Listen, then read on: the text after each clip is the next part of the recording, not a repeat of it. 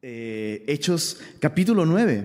A partir del capítulo 9 eh, hay un cambio de evento eh, en la narrativa del libro de los Hechos. vimos en los estudios pasados cómo Saulo comenzó a ser realmente una amenaza para la iglesia, ¿verdad?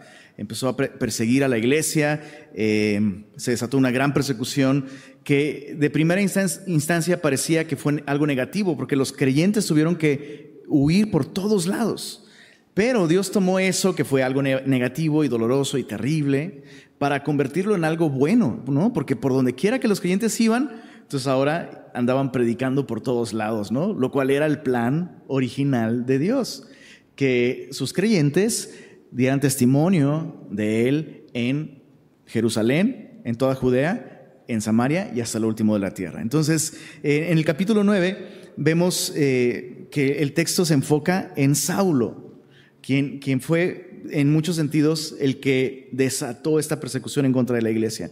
Y dice así, Hechos capítulo 9, verso 1, dice, Saulo, respirando aún amenazas y muerte contra los discípulos del Señor, vino al sumo sacerdote y le pidió cartas para las sinagogas de Damasco a fin de que si hallase algunos hombres o mujeres de este camino, los trajese presos a Jerusalén. Y eso es increíble, el, lenguaje que Lucas usa para describir la actitud de Saulo es muy gráfico, pero también es muy significativo, o sea, porque nos habla de, de Saulo como alguien que aún respira amenazas y muerte, ¿no?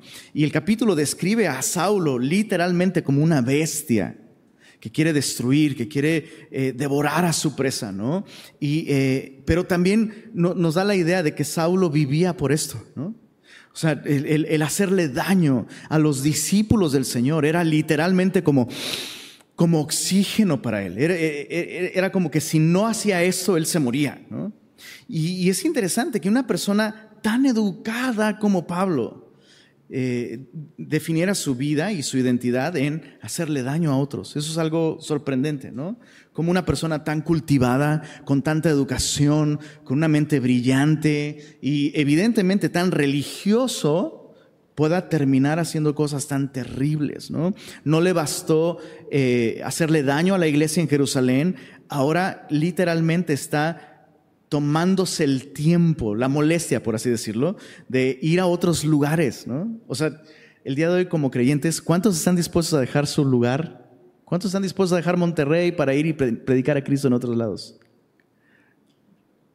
No, nada más Marquito. Me preocupó, el único que no quería que levantara la mano. Bro, Dios te llamó aquí, bro. Pero si no levantaste la mano, pues mejor, mejor, porque eso indica que, pues, Mínimo lo tienes mínimo lo tengo que orar, ¿no? Pero fíjate qué, interesante cómo este hombre está dispuesto a sacrificar su comodidad, está dispuesto a sacrificar su, estancia en su lugar, ¿no? Está dispuesto a enfrentar peligros en el camino por algo que él cree que es su identidad, ¿no? O sea, él es este fariseo de fariseos, es esta persona que se define por sus credenciales religiosas y aparece este otro grupo que sostiene que sostiene que todo eso no tiene ningún valor delante de Dios, que solo creer en Jesús te hace el, objeto del amor y de la gracia de Dios, que nuestras obras de justicia son como trapos de inmundicia delante de Dios y que entonces todo ese pedigrí espiritual no sirve de nada. Obviamente Pablo tiene personalmente, ¿sabes? Una necesidad de apagar esa voz. Y es lo que está haciendo. Emprende este camino, eh, va hasta Damasco, dicho sea de paso, la ciudad más antigua de la que aún conservamos eh, una ciudad operante, ¿no? Puedes visitar Damasco y de hecho eh, se menciona la calle derecha en este capítulo, es la calle más antigua del mundo, preservada hasta el día de hoy y todavía está ahí. La puerta más antigua de una ciudad se encuentra justamente ahí también. Entonces, interesante, ¿no? Entonces, eh, este hombre está dispuesto a hacer este viaje y perseguir a estos, me encanta, hombres o mujeres de este camino me encanta, no de esta religión, no de esta filosofía, eh, no de este grupo este, teológico, no, no, no, es este camino, porque Jesús es el camino, la verdad y la vida, ¿no? Le pertenecemos a Jesús. Bueno, verso, verso 3, vemos un pero, pero, o más, yendo por el camino, aconteció que al llegar cerca de Damasco, repentinamente le rodeó un resplandor de luz del cielo. Y cayendo en tierra, oyó una voz que le decía, Saulo, Saulo, ¿por qué me persigues? Y es muy interesante la, pregunta que Jesús le hace a Saulo, ¿no? Eh, ¿A quién estaba persiguiendo Saulo, perdón? A los cristianos, ¿no? Hombres y mujeres de este camino. Pero Jesús se le aparece a Saulo y no le dice, ¿por qué persigues a mi iglesia? No le dice, ¿por qué persigues a mis discípulos? Le dice, ¿por qué me persigues? Y meditemos en eso por un momento. ¿Qué significa esto? ¿Qué significa? Significa que aquello que le haces a la iglesia, se lo haces a quién? A Jesús. O sea, realmente la iglesia es el cuerpo de Cristo. Y eso por un lado nos debe dar mucha confianza, ¿no? Nos debe dar mucha confianza a nosotros porque cualquier rechazo, cualquier hostilidad hacia nosotros como creyentes, realmente no es un rechazo y no es una hostilidad hacia nosotros, sino hacia aquel a quien pertenecemos hacia aquel a quien estamos unidos. ¿no? Y esto es bien importante, especialmente si tienes eh, familiares que aún no son cristianos, ¿no? y tú les das testimonio de tu fe, eh, de, pronto pareciera como que pasas de ser el favorito de mamá, a lo mejor, ¿no? a, la oveja negra de la familia. ¿no? y, y puede herirte mucho eso, pero puedes hallar consuelo en recordar que Jesús dijo esto, si me rechazaron a mí, los van a rechazar a ustedes. ¿no? Entonces, eh, no, no, es un rechazo hacia ti, es un rechazo hacia Jesús. Pero por otro lado, e, esta verdad de que estamos unidos a Cristo y lo que le sucede a la iglesia le sucede a Jesús, no solo nos debe dar consuelo, sino nos debe dar sobriedad. Y escucha esto, nos, nos debe dar una actitud hacia la iglesia de supremo respeto. ¿Qué estamos haciendo con la iglesia? Es lo que estamos haciendo con Jesús. ¿Qué tanto amamos a la iglesia, servimos a la iglesia, nos involucramos con la iglesia, cuidamos a la iglesia? Representa diametralmente ¿eh? lo mismo que valoramos, apreciamos y servimos y amamos a Jesús. ¿Se entiende lo que estoy diciendo? O sea, no existe una versión de cristianismo en la que me encanta Jesús, amo a Jesús, pero no soporto a la iglesia. Eso no existe, no es posible. Aquel Jesús al que dices amar, pues será un producto de tu imaginación, de, tus ideas religiosas, pero no es el Jesús de la Biblia. Porque si estás cerca de la cabeza, si amas a la cabeza, pues amas al cuerpo también, ¿no?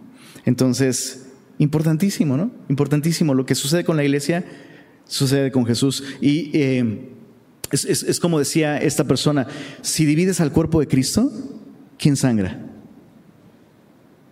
Tan unidos estamos a Jesús, eh, que lo que hacemos y nuestra relación con la iglesia determina nuestra relación con Jesús. Entonces, Saulo, ¿con quién tenía un problema realmente? ¿Tenía un problema con la iglesia? ¿Con los cristianos? ¿Tenía un problema? Con Cristo. Y me encanta, Cristo se le aparece.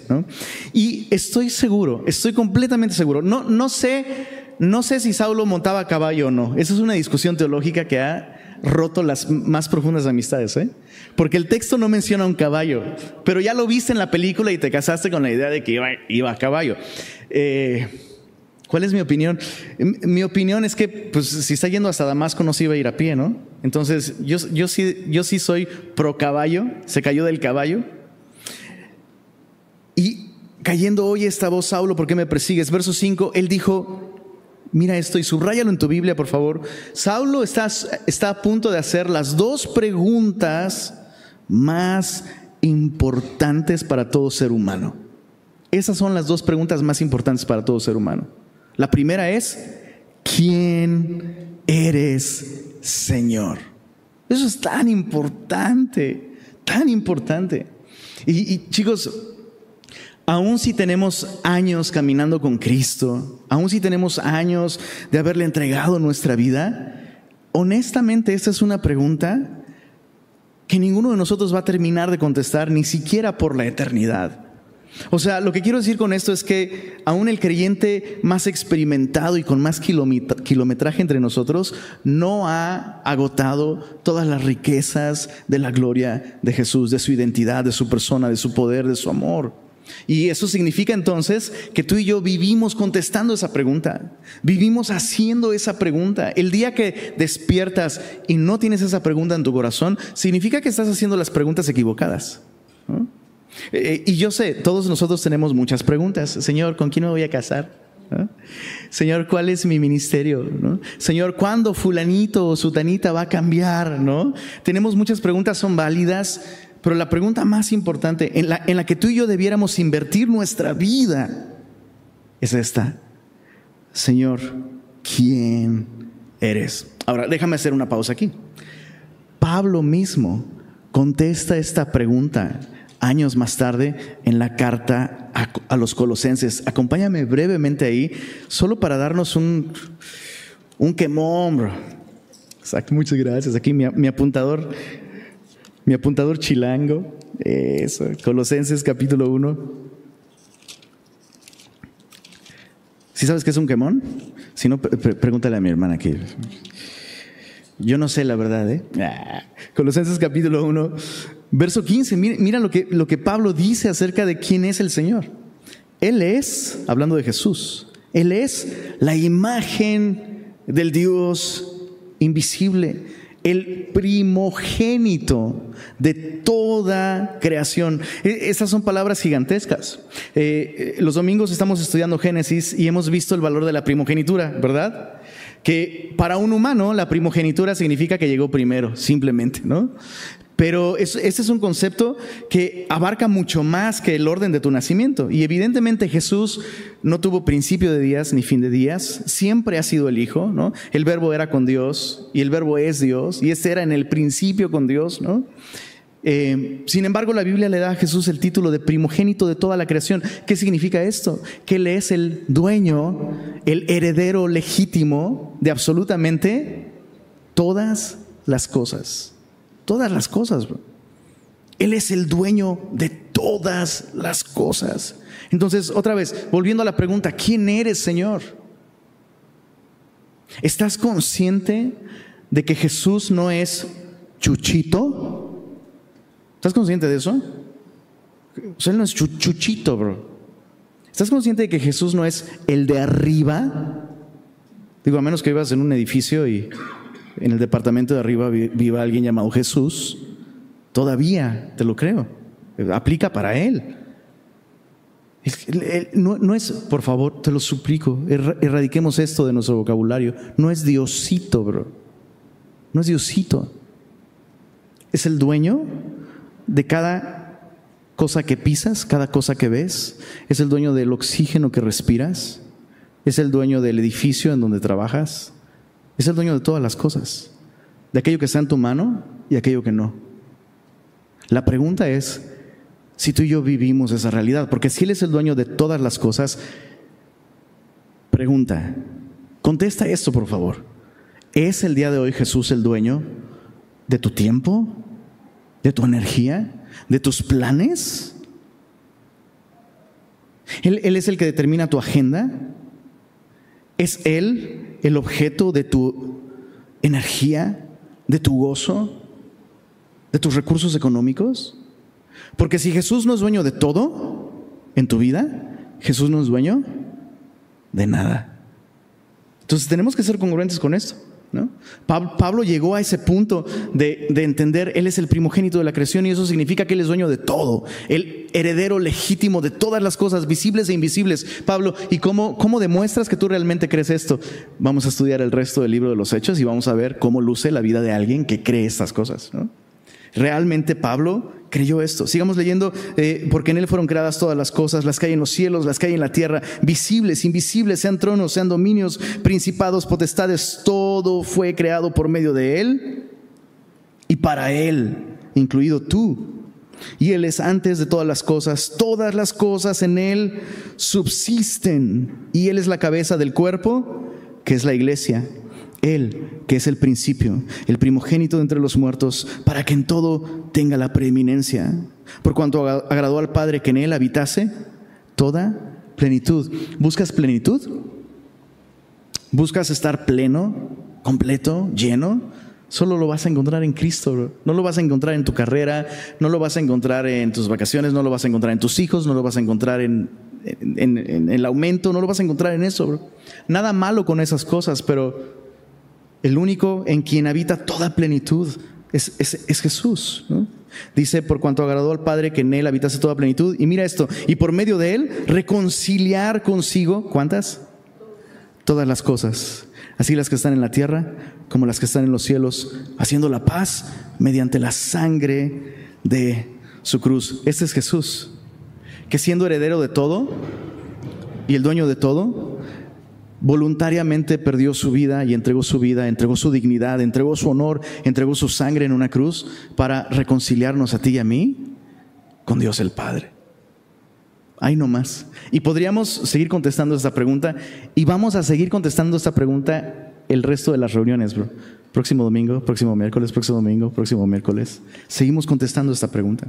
Bueno, regresando a Hechos 9, verso 5, ¿quién eres, Señor? Ahora veamos lo que le contesta Jesús. Jesús le dijo, yo soy Jesús, a quien tú persigues, dura cosa te es dar coces, esto significa patadas, contra el aguijón.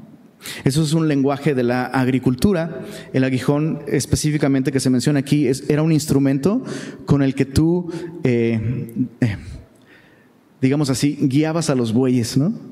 Entonces, eh, arabas utilizando una yunta de bueyes y de pronto el buey decía, ya no quiero seguir avanzando y entonces venías y le dabas una motivación, digámoslo así, ¿no? Entonces, y avanzaba. Pero aquí lo que está diciendo, lo que está diciendo este Jesús, dices, oye, ¿qué llevado? ¿Está tratando a Saulo de buey? La respuesta es no. Un buey no patea el aguijón, pero este vato sí, ¿no? Sea, e, e, está literalmente lastimándose a sí mismo mientras resiste el testimonio de Jesús a su conciencia. Sabes, yo, yo estoy seguro que a eso se refiere. Eh, dura cosa es dar coces o patadas contra el aguijón.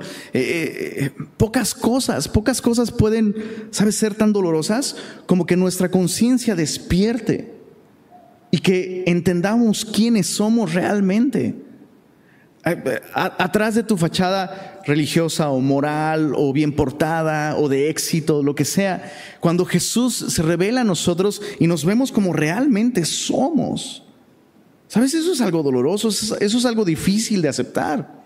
O sea, realmente la gente no rechaza a Jesús por quien Él es.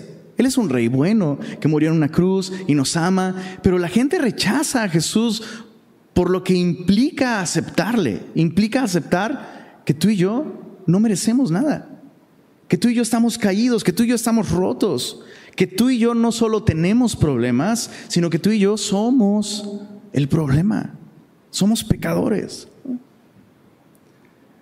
¿Dónde, ¿Dónde Pablo recibió esa primera estocada de conciencia que le decía, tu religión no sirve, sigue siendo pecador? ¿no? ¿Dónde?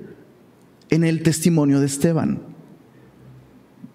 Esteban fue esa, eh, fue esa primera voz que Dios usó para pinchar la conciencia de, Saulo y vemos la respuesta de Saulo, tan hostil, ¿no?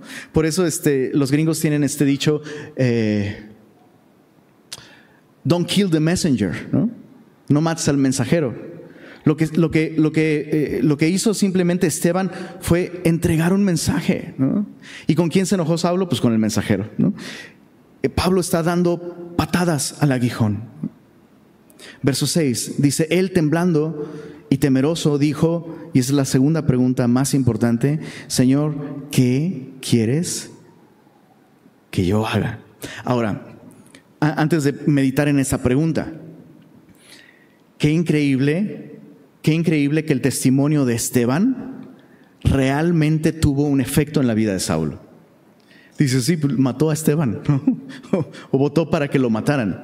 Pero años después, Saulo sigue con ese, con ese mensaje tan claro que incluso varias veces cuando cuenta su testimonio después, eh, Saulo recuerda, Pablo recuerda el mensaje de Esteban. Y eso, es, y eso es algo que nos debe dar consuelo a nosotros, porque las personas que más te rechazan y que más tú dices, no, no, no, hombre, está súper cerrado, no, hasta se enoja esas personas son las que más recuerdan y las que más realmente están escuchando lo que, lo que les has dicho acerca de su necesidad de Cristo. ¿no? Entonces tú solo espera, ¿no? Solo espera.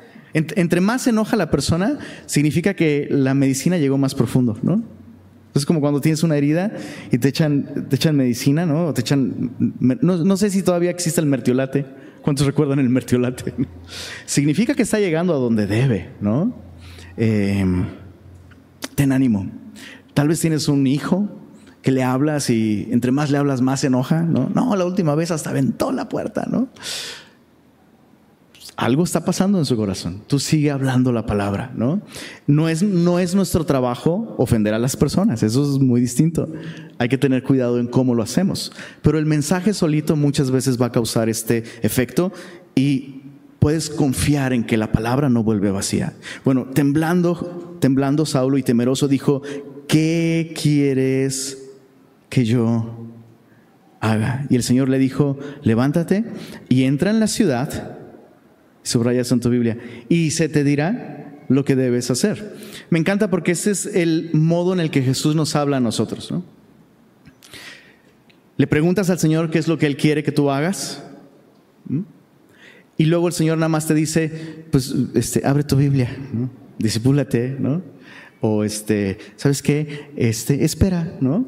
Y dices, pues, no, pero eh, ¿por qué no me dices todo el plan? Y de una vez voy planeando, Señor, cómo llevar a cabo, cómo llegar de aquí a allá, ¿no? Y el Señor nada más te da el siguiente paso. Y tú das el siguiente paso y ¿qué crees? Dios te da más detalles, ¿no? Eso es, eso es, algo que hemos aprendido y lo hemos visto a lo largo de toda la Biblia. Mayor obediencia siempre nos va a llevar a mayor revelación. ¿no? Por eso muchas veces, si pasas por periodos largos en los que dices, es que Dios no me habla, ¿no? Es que no sé qué es lo que debo hacer. Tienes que recordar qué es lo último que el Señor te dijo y vas a toparte con algo. No lo hice. ¿no? Entonces, ya que hagas lo último que el Señor te dijo, el Señor te va a dar más detalles. ¿no? ¿Se, entiende? Es, muy importante. Pero, pero en, en el caso específico de Pablo, Pablo está preguntando, Señor, ¿qué quieres que yo haga? Y lo está preguntando bien en serio. Y, Dios realmente tiene un plan para él y Dios se lo va a revelar. La pregunta es, ¿qué tan en serio tú y yo hemos hecho esta pregunta? O sea, honestamente, honestamente, ¿alguna vez le has dicho al Señor, Señor, ¿qué es lo que tú quieres que yo haga con mi vida? Porque esa es la implicación de esta pregunta. O sea, Saulo no está pensando, ¿sabes? Eh, ni siquiera está pensando en términos de, ¿quieres que hable a una iglesia? No, sé. ¿Quieres que viajes a otra ciudad? No, Pablo está haciendo una pregunta que implica su vida entera. Señor, ¿qué es lo que tú quieres que haga con mi vida? ¿Cuál es tu propósito general para mí? ¿Le has hecho esa pregunta al Señor? Es más, déjame hacerte otra, otra pregunta. ¿Podrías contestar esa pregunta el día de hoy? ¿Sabes qué es lo, que el Señor quiere que tú específicamente hagas con tu vida? Porque no es la voluntad de Dios que tú y yo andemos sin rumbo y sin dirección, ¿no? Sí, no nos da el cuadro completo muchas veces, ¿no? Las cosas específicas, pero sí nos da una dirección hacia dónde. ¿Estás yendo en esa dirección? Bueno, Pablo le hace esa pregunta. Dios le dice, bueno, simplemente entra en la ciudad, se te dirá lo que debes hacer. Verso 7, y los hombres que iban con Saulo se pararon atónitos, oyendo a la verdad la voz, mas sin ver a nadie. entonces Saulo se levantó de tierra y abriendo los ojos no veía a nadie. Así que llevándole por la mano, le metieron a Damasco, donde estuvo tres días sin ver y no comió ni bebió. ¿Qué es lo que estamos viendo aquí? Una, crisis de identidad en la vida de Pablo. O sea, realmente es una crisis de identidad. Porque Pablo era este fariseo, ¿no? Que defiende el judaísmo y, ahora resulta que la persona a la que él está persiguiendo es nada más y nada menos la persona a la que debiera adorar. Entonces imagínate, todo, toda su vida se definía por este celo, ¿no? Que en este momento él estaba canalizando en contra de Jesús y de pronto resulta que todo está mal. Aquel a quien él pretendía destruir es aquel a quien él debería de servir.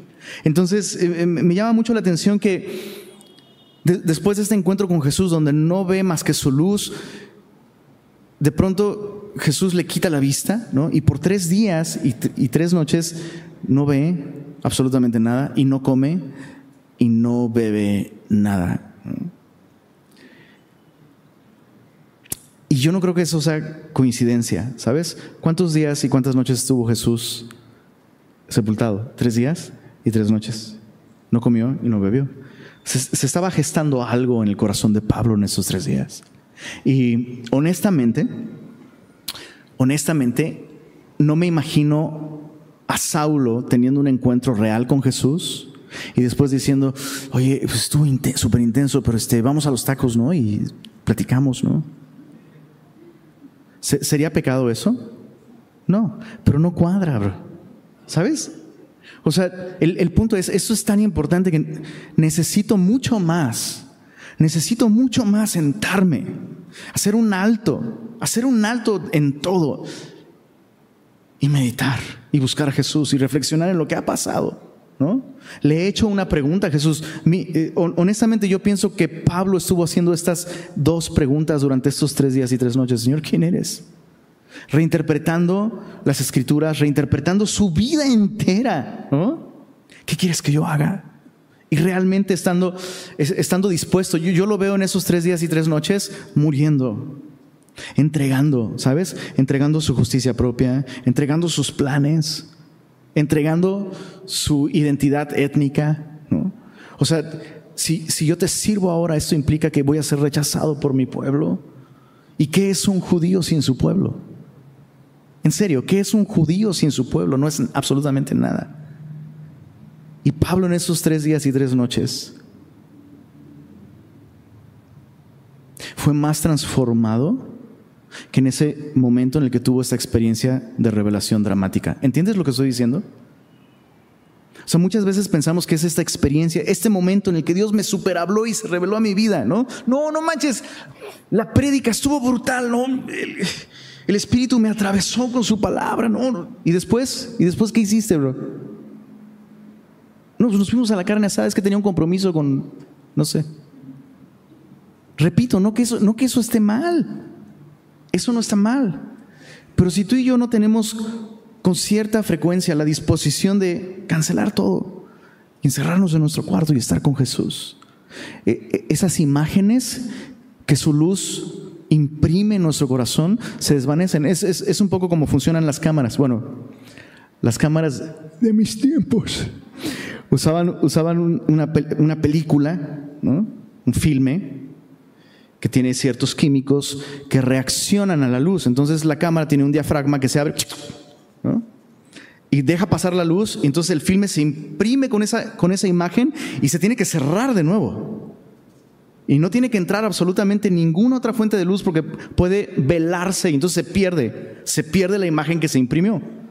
Y entonces después se lleva a un lugar completamente controlado, ¿no? Un cuarto oscuro y hay un proceso lento, delicado, en el que esa imagen que primero se imprimió, ahora es revelada y ahora esa imagen está ahí fija para siempre. ¿Entiendes lo que estoy diciendo? Dios imprime la imagen en nosotros, en nuestro devocional, ¡pum! ¡pah! Nos golpea, ¿no? Y luego le abrimos nuestro corazón a otros tipos de luz y velamos la imagen y se pierde. Porque no tuvimos ese tiempo para estar en quietud, para guardar silencio, bro, apagar el celular, cancelar esa tarde de café, lo que sea, bro. Y, encerrarte con el Señor. Está bien que tengamos esas experiencias con Dios, pero qué hacemos con ellas es mucho más importante. ¿no? ¿Cuántas, cuántas imágenes espirituales se han velado en tu corazón? Porque no tuviste el cuidado con ellas. Verso 10 dice, había entonces en Damasco un discípulo llamado Ananías. Es muy interesante. A quien el Señor dijo en visión, Ananías. ¿Y por qué le dijo Ananías? Pues porque así se llamaba. Preguntas de observación bíblica básicas, ¿verdad? Y él respondió, heme aquí, Señor. Y el Señor le dijo, levántate y ve a la calle que se llama derecha. Y busca en casa de quién, perdón? Judas, a uno llamado Saulo de Tarso, porque aquí él ora. Entonces Saulo está invirtiendo el tiempo en lo que tiene que hacer. Saulo está orando, Saulo está meditando, está buscando al Señor. Pero hay, un par de cosas aquí que no, no sé si te diste cuenta, pero está como medio tenebroso el rollo. ¿Cuál fue el último Ananías que vimos en el libro de los Hechos? El de Ananías y Zafira, que cayó muerto por su hipocresía. ¿Recuerdas? Que intentó mentir al Espíritu Santo. Eh, ¿Cuál fue el último Judas que vimos en la Biblia, bro? Murió ahorcado. Entonces, tienes, tienes un par de nombres, ¿no? Este, oye, un creyente llamado Ananías, y luego ve a la casa de Judas. ¿Y quién está Judas? Saulo, ¿no? Que es un perseguidor de la iglesia. Yo me imagino a Ananías como, Señor, algo no me huele bien, ¿no? Pero me encanta cómo el Señor está redimiendo estos nombres, ¿no? O sea, no sé cuántas, cuántas mamás cristianas conoces que le han puesto Judas a sus hijos. Yo creo que ni siquiera no cristianas. Es un nombre que o sea, está asociado con la desgracia. Pero me encanta cómo, cómo, Jesús toma esos nombres y los redime. ¿no? Y es como, no, no todos los ananías son iguales, no todos los judas son iguales, no todos los chilangos son iguales. Neta, algunos los redime el Señor. Dice el, el verso verso 12. Entonces, después de que le dice a Ananías, oye, levántate, ve a la calle derecha, ahí, ahí está en casa de Judas, Saulo, he aquí el hora, dice, y ha visto en visión a un varón llamado como tú.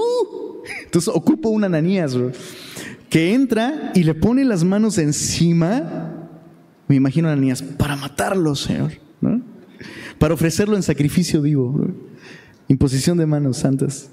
No, para que recobre la vista.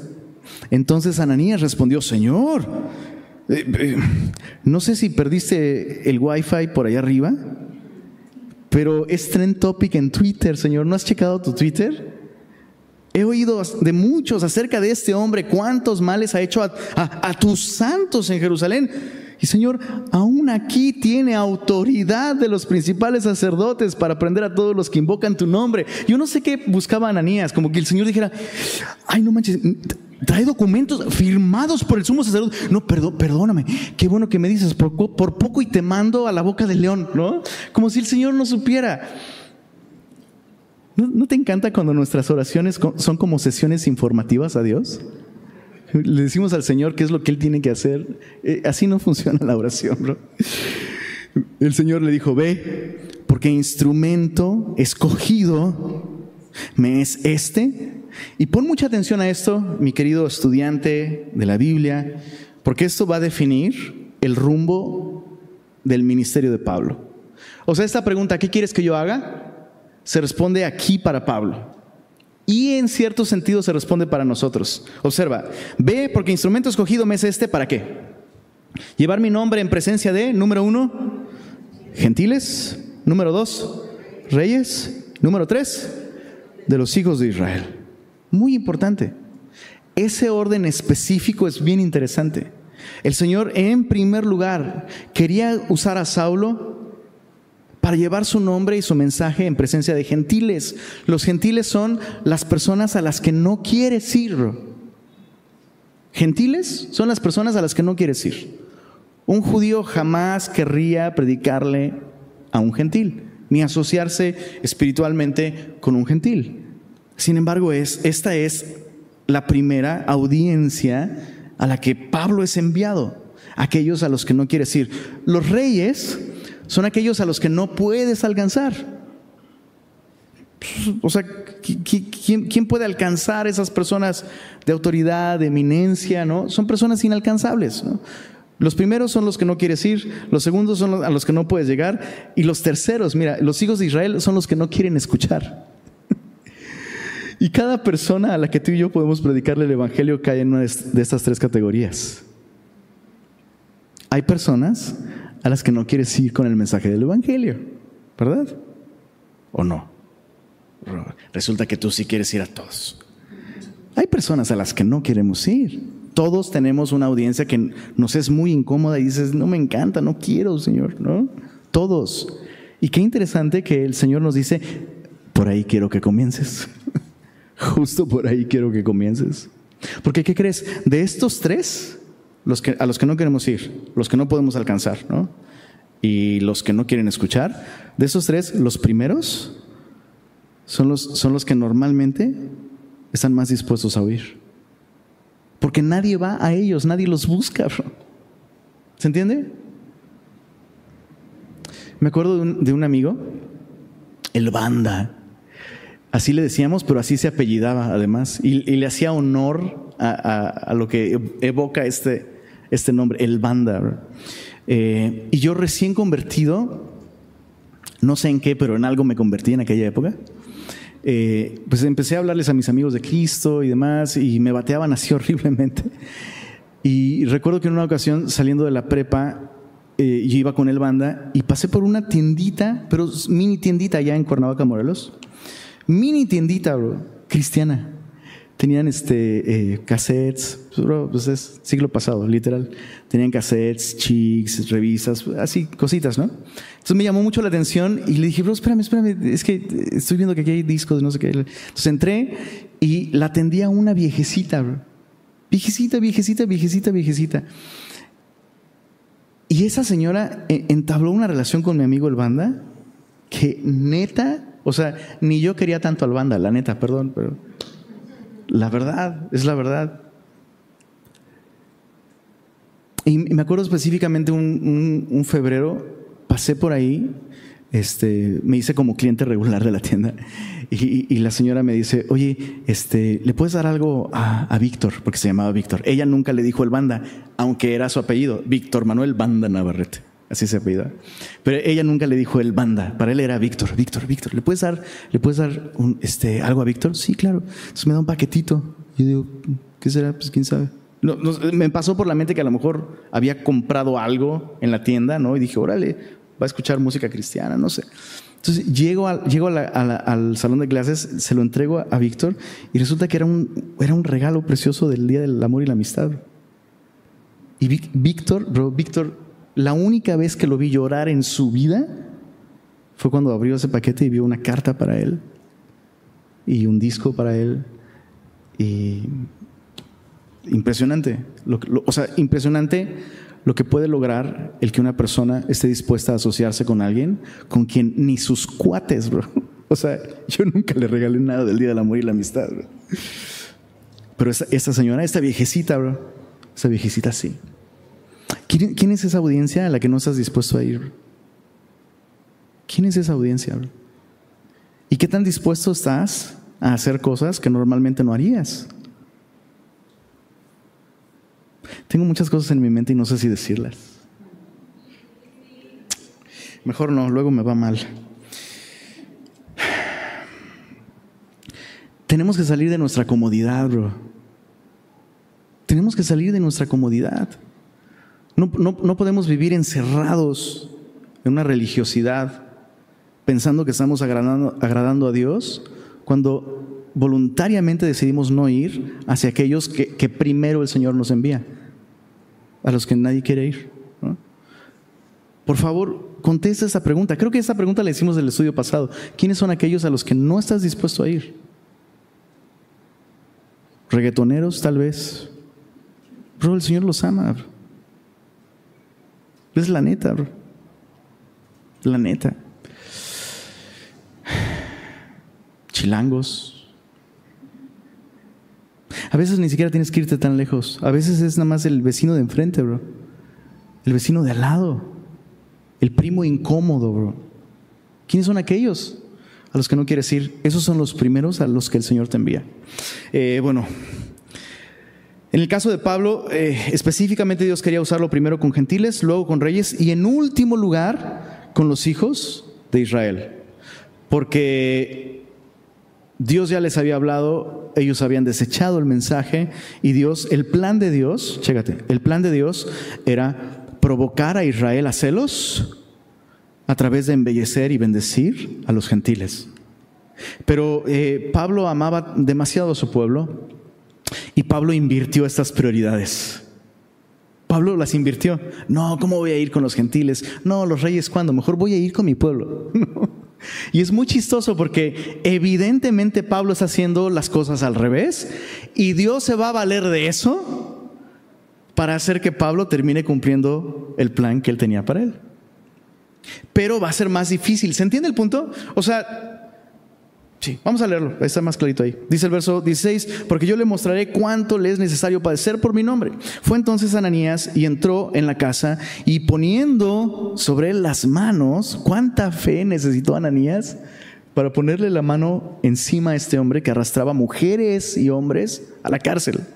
Poniéndole la mano encima, le dijo, hermano Saulo, el Señor Jesús que te apareció en el camino por donde venías, me ha enviado para que recibas la vista y seas lleno del Espíritu Santo. Y eso es algo que vemos a lo largo de todo el libro de los Hechos. Hay una experiencia distinta a la conversión que implica recibir el poder del Espíritu para vivir la vida cristiana, ¿no?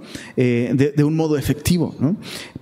Saulo ya es considerado un hermano aquí, pero le falta aún esta llenura del Espíritu. ¿no?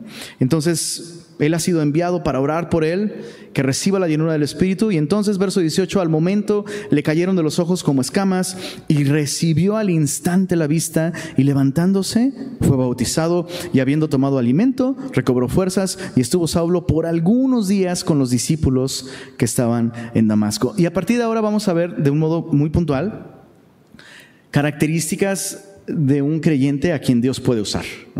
Y la primera característica es que un creyente está con los otros discípulos. En el verso 19 vemos, vemos a Saulo, eh, bueno, en primer lugar, Dios va a usar a alguien que pues come bien, ¿no? Primero tenía que comer y luego estuvo con los discípulos, ¿no? Eso es algo esencial. Verso 20 dice, enseguida predicaba a Cristo en las sinagogas, diciendo que éste era el Hijo de Dios. Y esto es algo súper dramático para la concepción judía. Los judíos esperaban al Mesías, tenían muchas, muchas ideas en su mente, muchas ideas de, ellas bíblicas acerca del Mesías, que sería eh, esta persona usada por Dios poderosamente, eh, ungida con el Espíritu Santo para llevar a cabo la obra de Dios en el mundo. Pero había algunos aspectos del Mesías que no tenían muy claros. Y uno de ellos era sobre la verdadera naturaleza de su identidad. Una, de, las cosas que no tenían clara en lo absoluto es que el Mesías no sería simplemente un, un hombre de Dios, sino Dios hecho hombre. Eso es algo que en, su teología no estaba muy claro y Pablo es lo primero que comenzó a, a explicar, ¿no? Jesús, el Cristo, no es simplemente un gran hombre de Dios, es Dios hecho hombre. Y uno de los, de los pocos lugares en el Antiguo Testamento donde se menciona este concepto de hijo de Dios es justamente en el Salmo 2. Solo apúntalo, revísalo en tu casa más tarde, pero en el Salmo 2, un salmo 100% mesiánico, se, se menciona que el Cristo es el Hijo de Dios. Verso 21 dice, y todos los que le oían estaban atónitos y decían, ¿no es este el que asolaba en Jerusalén a los que invocaban este nombre? ¿Y a eso vino acá para llevarlos presos ante los principales sacerdotes? Pero Saulo, dice verso 22, mucho más se esforzaba y dice, y convertía a los judíos. ¿Así dice? Confundía a los judíos que moraban en Damasco. Es muy extraño, todo lo que está sucediendo aquí es como irónico. Dice, más se esforzaba y confundía a los judíos que moraban en Damasco, ¿cómo los confundía? Dice, haciéndolos pelotas. ¿Así dice? No, demostrando que Jesús era el Cristo. Es muy extraño porque este es el hombre adecuado para esto. Si alguien tenía las herramientas oratorias, las credenciales, la capacidad eh, teológica, el conocimiento de la ley, el vínculo incluso étnico para hablarle a estas personas, y o sea, se los está súper demostrando, Jesús es el Cristo, y esos cuates terminan atónitos y confundidos. Dices, pues ya me parezco a Pablo, entonces le predico a mis cuates y terminan sacados de onda, ¿no? Qué, interesante. ¿Por qué no está funcionando algo que, o, sea, cualquier persona haría una proyección de mercado, bro, y diría, este vato es el, es la punta de lanza. O sea, Saulo es la persona. ¿Por qué no se están convirtiendo? ¿Recuerdas cuál fue el llamado de Dios para Saulo? Primero tienes que ir a quiénes? Gentiles. ¿Y con quién está yendo Pablo? Judíos.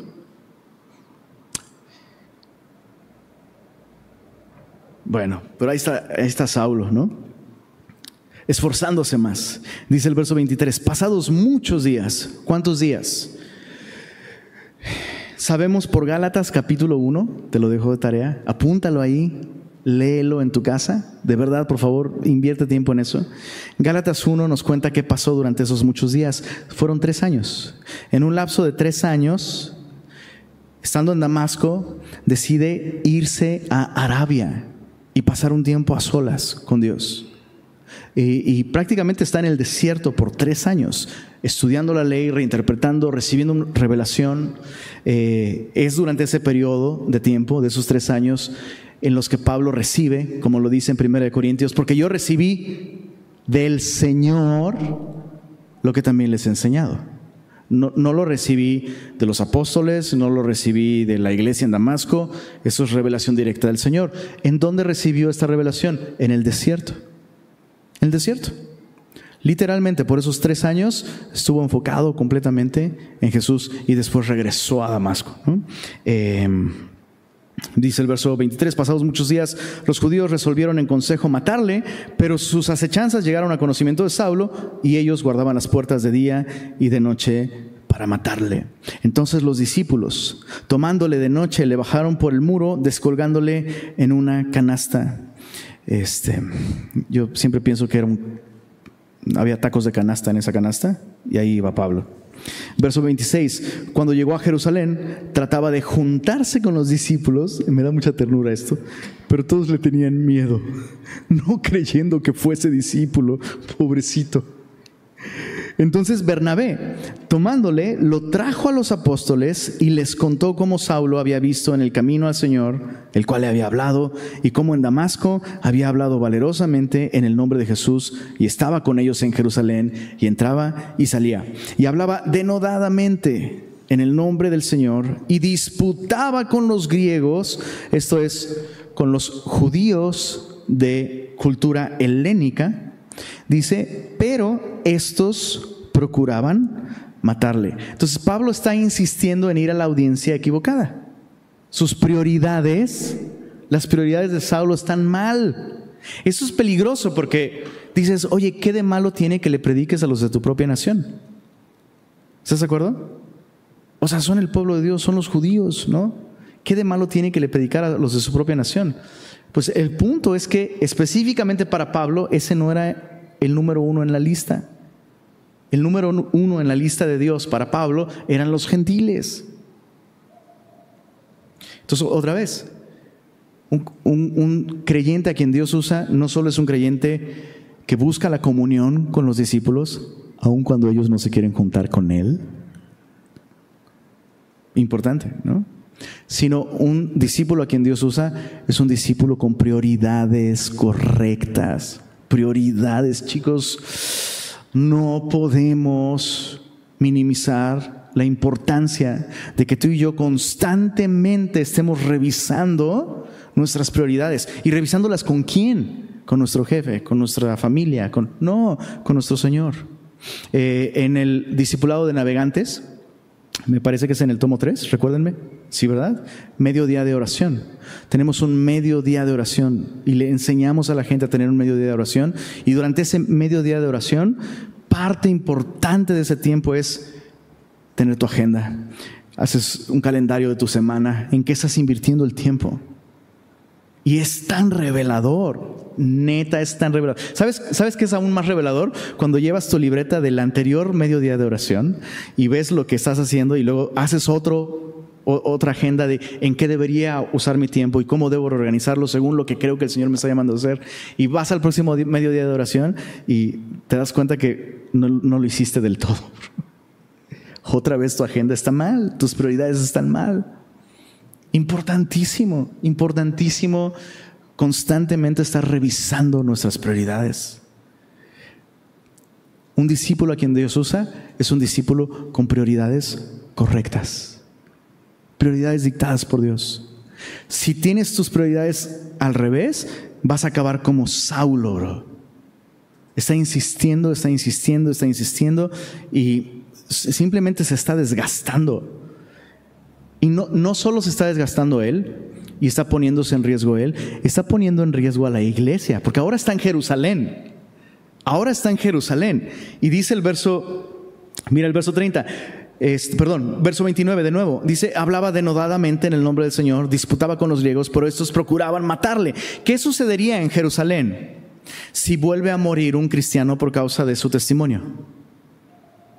Se puede desatar otra persecución muy fácilmente. Entonces los, los creyentes en Jerusalén ven esto y dicen, ¿sabes qué, Saulo? La última vez que estuviste aquí, se desató una persecución por tu causa.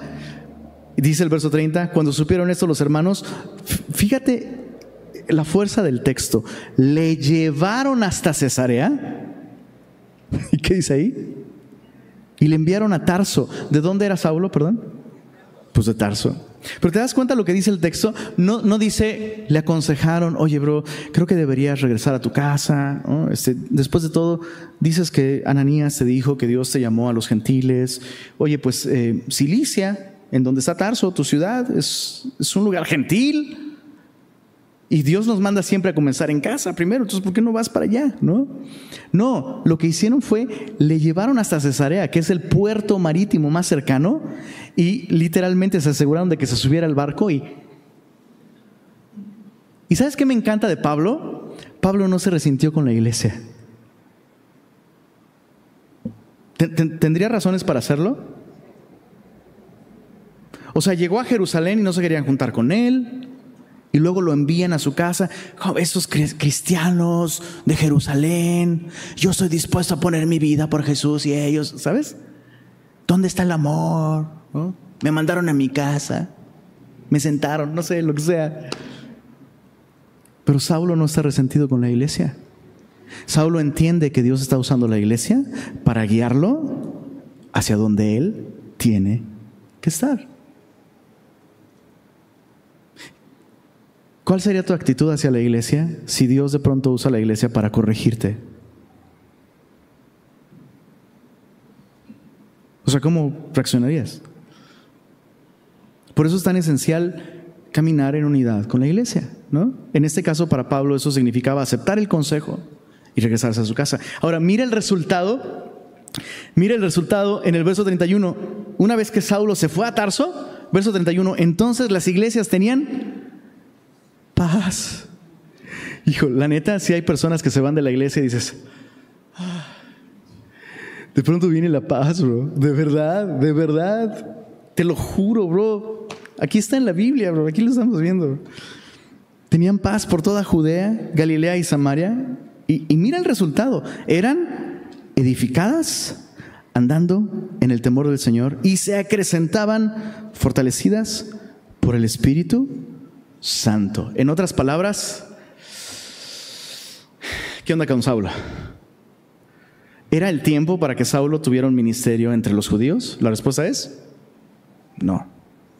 Era tiempo para que él regresara a su casa en un entorno gentil.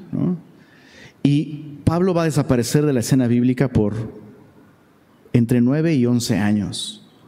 O sea, la próxima vez que lo veamos va a ser dentro de 9 u 11 años. Bíblicamente hablando, no quiero decir que vamos a tardar nueve años hasta llegar al capítulo 11, ¿no? Bueno, quién sabe, al paso que vamos. Pero qué, interesante, el, el, hombre que Dios usa, el discípulo a quien Dios usa, no solo es alguien que acepta el consejo y la instrucción y la dirección del cuerpo de Cristo, sino es alguien que está dispuesto a esperar, esperar. Muy importante. Dios no tiene prisa. Eso es interesante, ¿no? Dios no tiene prisa. Una de las cosas que con más frecuencia sucede en Semilla, cuando alguien, cuando alguien llega de alguna otra iglesia, ¿no? Bueno, número uno, cuando vienen de otras iglesias, los bateo de regreso. con, algunos de ustedes que vienen de otras iglesias pasaron por el proceso. No, es que me quiero congregar aquí. bueno, ¿hablaste con tu pastor? No, pues habla con tu pastor y dame su número. y regresan con su pastor y a veces les aconsejo, bro, dale chance a tu iglesia, o sea, ora por tu iglesia. ¿Has hablado con ellos sobre esas inquietudes? No, pues háblalos. Y algunos regresan a su iglesia y luego me contactan y se resolvió todo, solo había que hablar. Maravilloso, gloria a Dios. Pero hay veces en las que pasa un tiempo y, y Dios usa ese tiempo para, pues, irse bien, ¿no? Irse bien, no salir por la puerta de atrás, ¿no? Sino hacer las cosas honradamente de modo que glorifiquen al Señor. Y luego llegan, ¿no? Ha pasado un tiempo, seguimos su consejo, hicimos esto, las cosas no cambiaron, empeoraron, pues bienvenidos. Este, y, luego viene, viene, viene un tiempo que es difícil para muchas de esas personas. Este, pues estoy listo para servir, ¿eh? Y, y yo les digo, y nosotros estamos listos para servirte. Necesitamos servirte. Déjate servir. Déjate servir. El Señor quiere limpiarte, el Señor quiere formarte, el Señor quiere nutrirte con, su palabra, ¿no? Y a veces es, para algunas personas es como muy difícil, es muy desafiante, ¿no?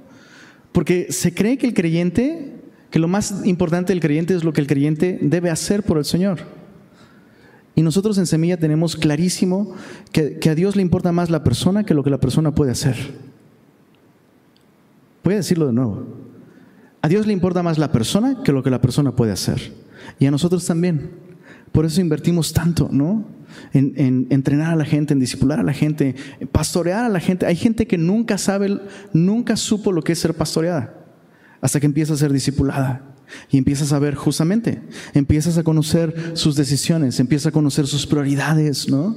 Y Dios empieza a usar ese conocimiento, ¿no? Empiezas a caminar en la luz con otros, otros ven cómo caminas y empiezan a ver ajustes. Oye, ¿qué onda? ¿No llegaste a tu discipulado? ¿Qué está pasando? Algunas veces no es nada.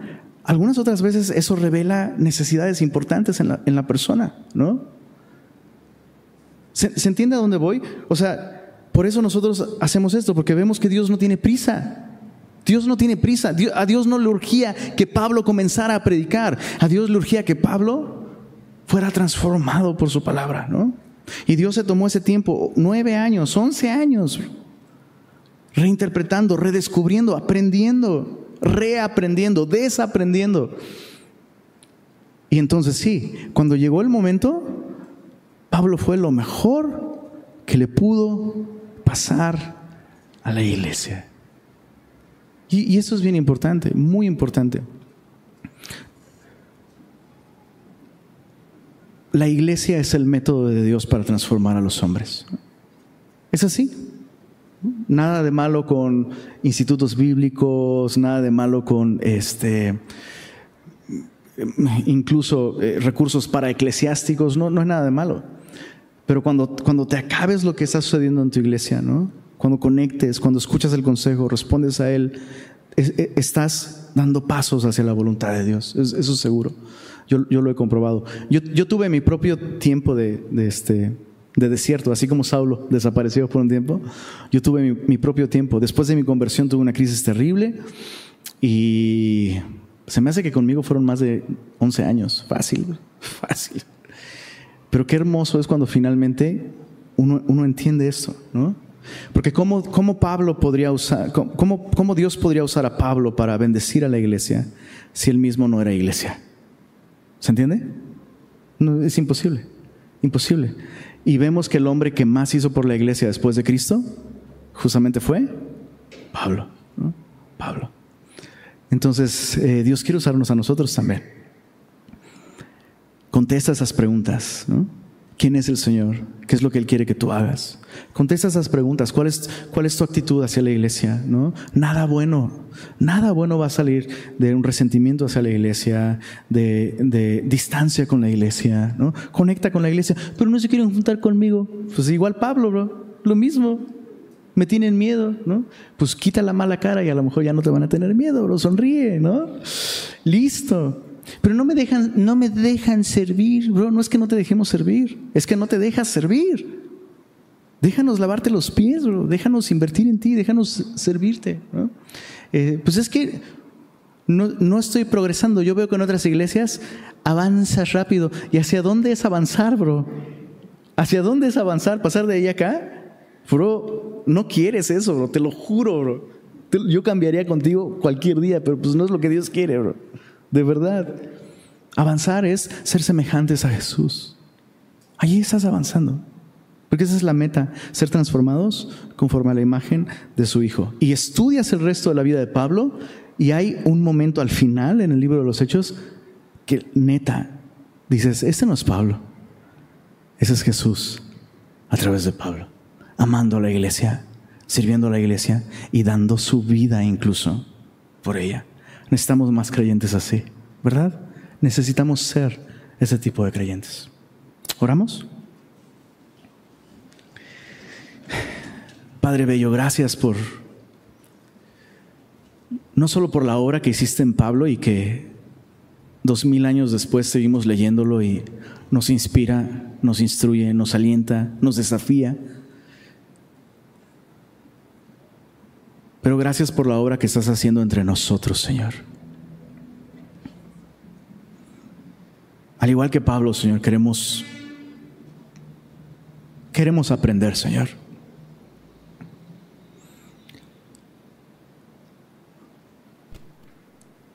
No queremos estorbar tu plan en nuestra vida, Señor. Queremos tener prioridades correctas.